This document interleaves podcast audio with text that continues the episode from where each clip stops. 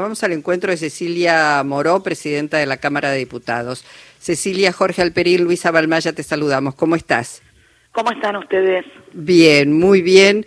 Bueno, por supuesto, eh, nada, ahora podríamos decir casi, casi que la pelota está en la cancha de la oposición, ¿no? Lo, lo planteo así porque esto es algo que beneficia a la ciudadanía y acá se va a ver quiénes quieren y quiénes no.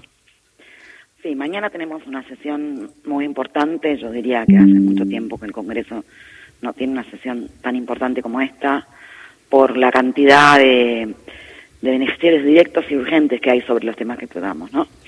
Por supuesto ya lo de el impuesto a las ganancias, la modificación de la cuarta categoría es fundamental y creo que todo el mundo tiene claro que beneficia a 800.000 trabajadores que dejarán de pagar este mal llamado impuesto a las ganancias, el impuesto al salario, ¿no?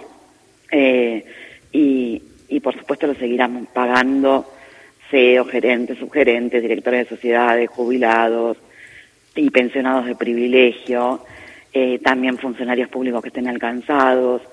Y a mí me parece que es hasta absurdo realmente que, que el Congreso no, no tenga consenso alrededor de esto y que estemos viendo alrededor del quórum de una sesión si es posible garantizar este derecho, porque no estamos dando un beneficio, digamos, estamos garantizando un derecho.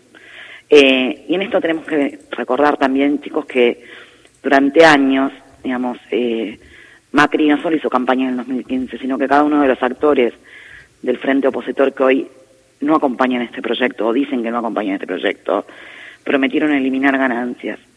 Eh, y en su gobierno, en el gobierno de Macri, eh, muchos trabajadores, o sea, casi un millón más, porque eran un millón quinientos y creo que pasaron a dos millones doscientos, terminaron pagando ganancias, o sea, lo ampliaron.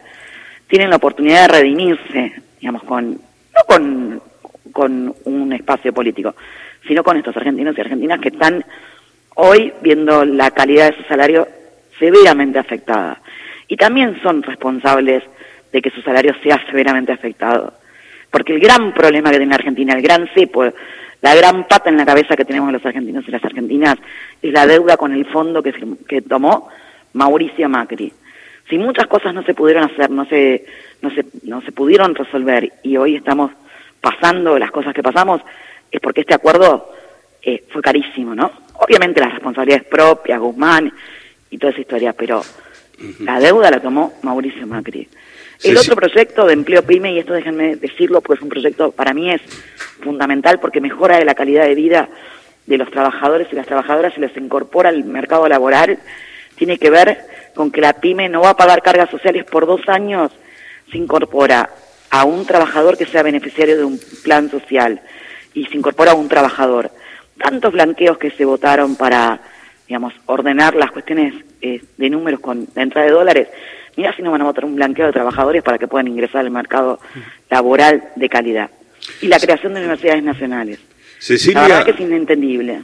Cecilia, bueno, eh, ¿cómo estás, Jorge? Quería comentarte, de alguna manera, este, la oposición, la principal oposición quedó en un lugar muy incómodo, dado que ellos eh, propugnan siempre la baja de impuestos y en este caso este, quedaron desacomodados por los anuncios del ministro Massa y pareciera que ahora tienen que contradecirse, ¿no? Quedaron en un lugar medio con poco margen de salida.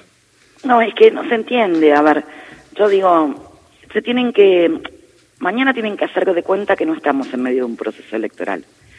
Porque ellos dicen, ¿y por qué no lo mandaron antes? Si no lo mandamos antes, este proyecto, justamente porque Sergio estaba casi cinco meses en ese acuerdo terrible que, le tocó con el fondo reordenar, que sabemos que tuvo consecuencias porque la devaluación fue del 20%, porque Massa era ministro. Si hubiese sido cualquier otro, yo no sé si hubiese sido del 60, el 80%. Eh, y, y eso trajo también un deterioro del salario. Todas las medidas que se tomaron y se están tomando apuntan a reordenar la capacidad de compra de ese salario. Hoy ustedes hablaron de una medida que entra en vigencia que es importantísima, que es la devolución del IVA del 21% a la totalidad de los productos de la canasta básica. Eh, la suma fija que se otorgó eh, y el bono, las medidas que se están tomando para los jubilados. Digo, sabemos lo que está pasando y estamos gestionando. Ahora, tienen que acompañar. Yo te iba a decir, suponete, dicen no acompañamos, pero hacen algún hacen alguna propuesta porque lo que uno observa, viene observando de esta oposición es que la única propuesta que hacen es hay que destruir al kirchnerismo, hay que sacarse encima al kirchnerismo, pero no hacen ninguna propuesta concreta para resolverle la vida a la sociedad, a la gente. Terrible. Yo la miraba a Bullrich el fin de semana y sentía vergüenza y temor de que una persona así digamos, este, haga esos planteos, digo, ¿no? Una persona tan violenta, este, con, con una historia tan violenta, con una historia presente, ¿no? Digamos, no solo pasada.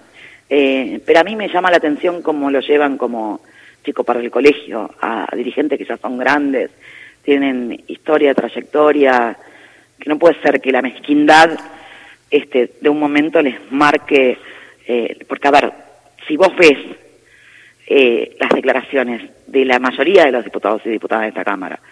Si vos ves las declaraciones de los referentes opositores más importantes, no hubo ninguno, ninguno, ¿eh? que no se manifestara a favor de la eliminación del impuesto a las ganancias. No hubo ninguno que no dijera que había que defender la educación pública. No hubo ninguno que dijera que, había que, que no había que mejorar las condiciones de los trabajadores y las trabajadoras y darles acceso a un mercado laboral de calidad y en blanco. Y ahora resulta, cuando tienen el momento de hacer efectivo esas cosas que eran consignas, votan en contra. Esto es lo mismo que si vos decís que querés más calidad educativa y no acompañás el proyecto que entró del financiamiento educativo que eleva la inversión en educación. Entonces, me parece que es un momento donde también se muestra la coherencia de cada uno ¿eh? y la historia de cada uno y la capacidad de transformar la vida de los argentinos con cosas concretas. Cecilia, vos eh, declaraste en las últimas horas que en esta elección se juega el rumbo de la Argentina en los próximos 10 años. Ahora, si uno toma en cuenta la, última década, ha sido una década de alternancia, es decir, que fue cambiando el rumbo eh, entre el gobierno de, de, Cristina Fernández y el de Macri y luego el gobierno del Frente de Todos. Es decir, eh, lo, característico hasta ahora es que no ha habido una década continuada, o por lo menos después de los gobiernos de los Kirchner, ¿no es cierto?, que, hiciera prever una continuidad como debería ser de políticas de Estado, ¿no? Este, ¿Cómo se te ocurre que ahora sí se va a determinar lo que suceda, va a determinar los próximos 10 años? A ver, gobernar 10 años en un país no, fue, no es fácil, no debe ser fácil, ¿no?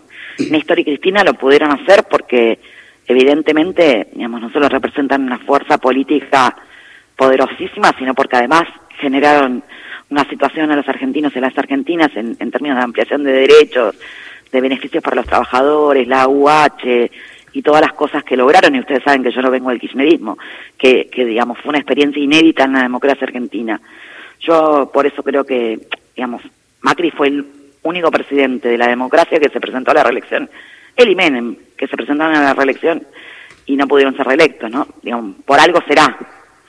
eh, me parece que lo que fallan en las políticas de ajuste neoliberales, neoliberales y en contra de, del pueblo argentino, del empobrecimiento del pueblo argentino.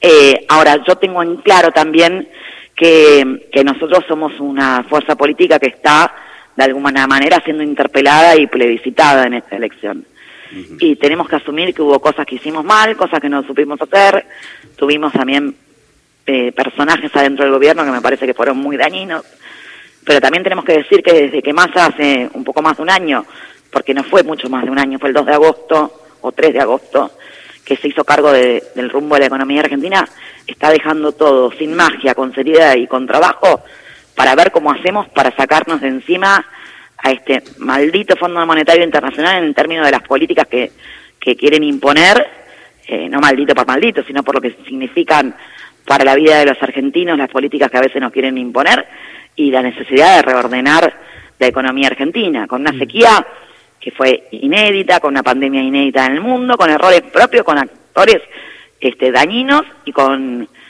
y con todas las cosas que nos pasaron. Pero no justifica eso eh, no pedir perdón por, por las cosas que también se hicieron mal, ¿no? Cecilia, eh, ¿consiguen mañana los 129 diputados?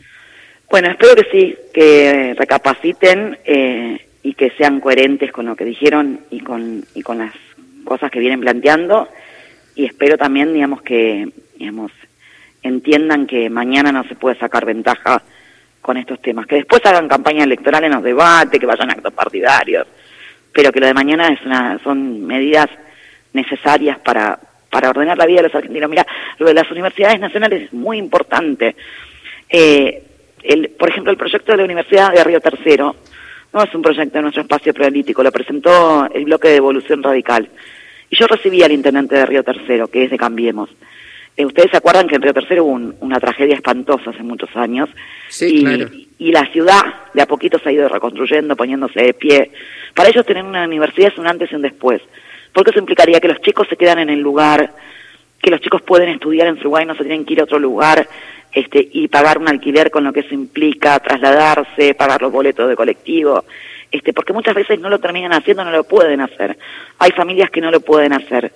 Eh, y además, si una persona estudia en su lugar, se queda ahí, se desarrolla ahí económicamente, socialmente, el lugar crece, eh, las, la creación de universidades que además tengan carreras intermedias, oficios, tienen que ver con el desarrollo argentino, ¿no?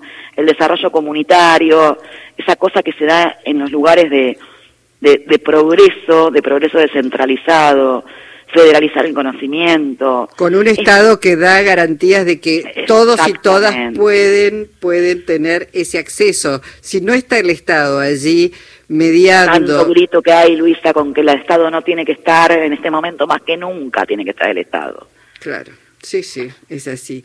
Bueno, ojalá... Me, me, me desvela. Sí, y sí, eh, nos desvela, nos desvela a muchos y a muchas porque sabemos de la importancia de ese Estado que, que regula, que equilibra, que protege, que garantiza derechos. Este, sin el Estado, la verdad es que sería muy difícil la vida. Así es.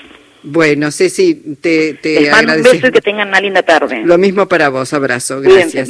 Cecilia Moro, presidenta de la Cámara de Diputados.